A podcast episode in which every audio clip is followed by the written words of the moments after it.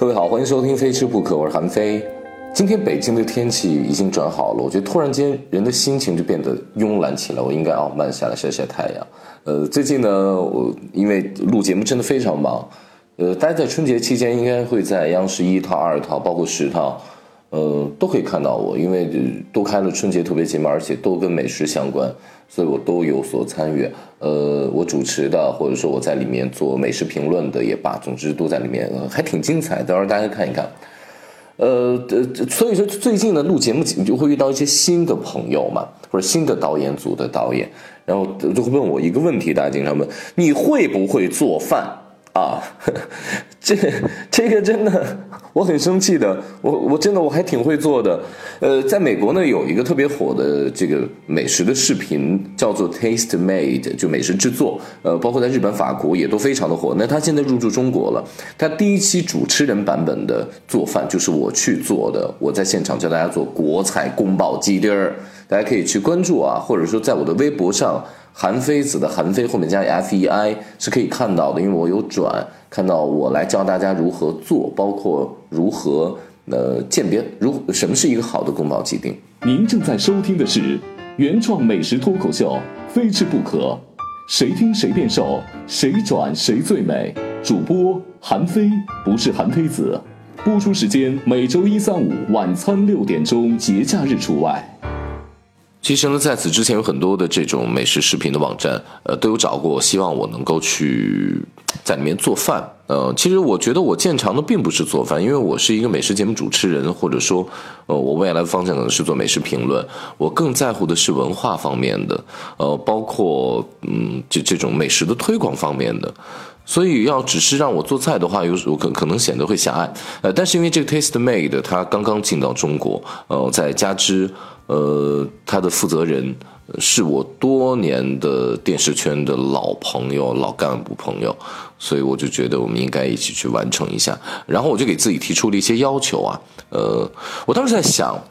呃，如果我做的没有大厨那么专业，那岂不是就显得不太正宗吗？这是第一个问题。第二个问题。如果我跟大厨完完整整的、非常细致的，从刀工啊、从用料啊各方面，包括它的颜色各方面，呃，都如出一辙了，然后我学的非常的认真，学我我我在上面展示之后，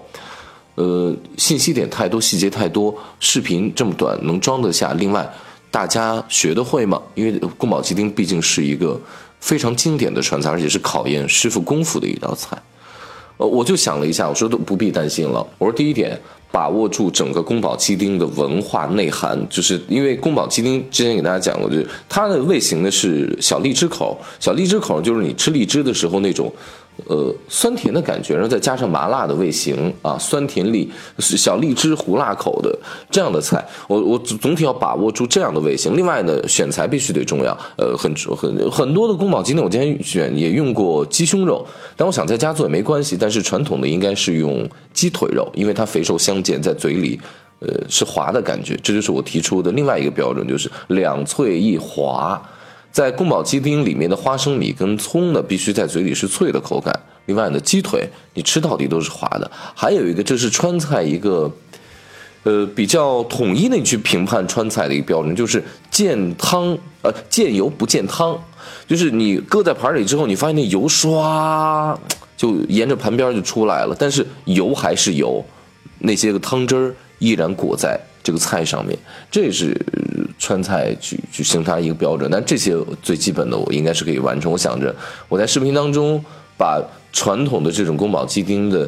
每一步要求那么细致的，然后简化成普通版，简化成家庭版。我希望每个看视频的人他都是可以学得会的。那我想的，呃，我想这个 taste made 它的意义就就来了啊，就是我想着我给自己的定位大概是这样的。呃，我记得前段时间我们在录。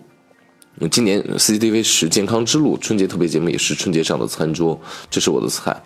呃，我就是去做美食的一个评审。那他这次的美食的评审工作，我要投票，我决定这个菜能不能赢。呃，他多了一个标准，就是健康标准。呃，全传统的时候呢，我们我们不会介意炸，我们不会介意用大量的油，我们也不会介意口味偏重的，包括里面盐加味精什么的，我都不会介意，因为。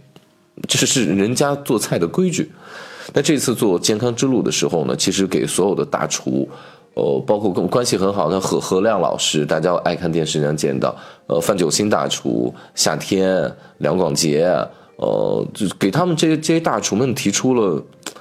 我觉得压力挺大的，就是他们得好吃，同时必须严格按照这种健康的标准，要不然的话，有可能不符合这个节目推广菜品的定位啊。在这儿呢，我先不给大家透露最终是哪位厨师，呃，成为年度的最佳大厨的，就是 CCTV 十健康之路年度最佳大厨，呃，但是我其中有有一些细节想跟大家分享一下，大家可以到时候看电视。我觉得节目组非常的用心，呃，他真的是在春节的餐桌上，大家就做又好吃又健康，而且他会根据，比如说哦，今天过节第几天了，大家已经吃了很多肉了，好了，那我们把这个。呃，各种蔬菜怎么样做的好吃一点，把杂粮的东西做得更漂亮一点，呃，是这样。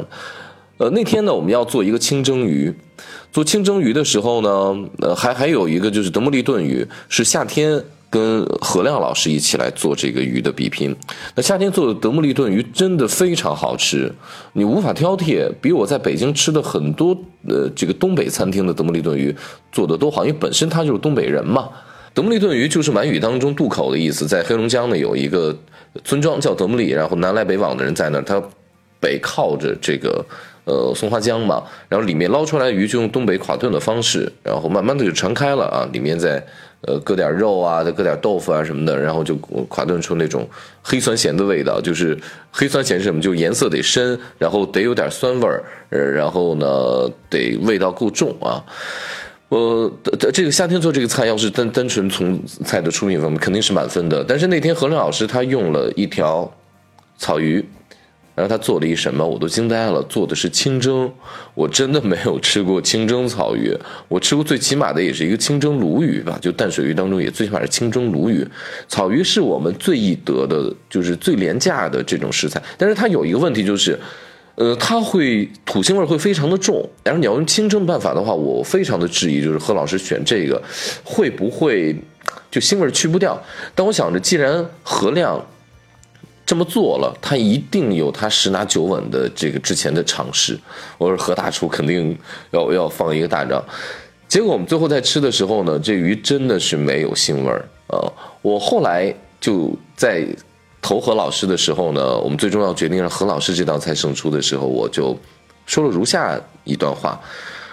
我说我做了这么多年美食节目了，我跟很多的厨师都合作过，嗯，包括一些大师级的人物。那我想着大师为什么会被称之为大师？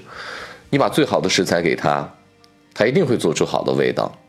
因为很简单嘛，因为最好的食材厨师要做的东西就很少了。但是你如果把一个极其廉价的、非常易得的食材给他的话，他依然能够做出大厨的水准，能够做出非常好的味道，这就叫大师。何亮，因为他在想着这这个看这个节目是全国各地的人，在春节的时候，不是每一家都能买到最好的可以清蒸的鱼，不是每一个地方都可以易得这样可以去清蒸的食材，可能南方有鲈鱼，那。北方西北地区，那可能能一年到头能吃到的就是草鱼了。于是说到这儿的时候，我就特别的感动，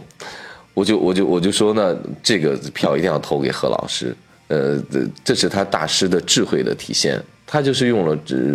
这么普通的食材，我们都会觉得新的食材，教会全国人民。啊，你要是用这样的。草鱼的话，如何把去腥，如何让它做的很嫩？然后，如果你有更好的鱼方，更好的南方鱼米之乡，用鲈鱼啊什么的去清蒸，那就更方便了。包括海边的用多宝鱼一清蒸，也也 OK 的，没有问题。突然说到这儿了，就是那天呢，何老师还做了一个，我不是今天讲宫保鸡丁嘛，何老师还做了一个，嗯，就是家庭版的宫保鸡丁，他一直在体现他这种大师的水准是的智慧，就是，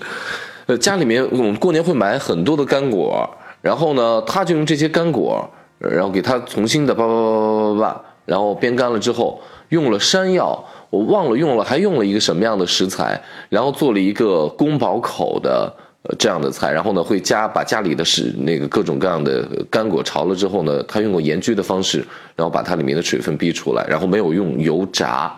然后他就做了这么一道菜。呃，刚刚因为提到宫保了，所以就说到这儿了。好了，呃，最近呢，我可能会大量给大家分享我在录各种春节不同节目的一些细节。刚呃给大家讲了，就是一个是 Taste Made，就是一个网络上的刚进中国的，在美国很火的。然后又讲了我春节期间 CCTV 十健康之路，应该是从初一到初七每天晚上的呃六点钟或六点六点钟的样子会播，大家可以携家人一同来看，很欢乐的。下期见啊。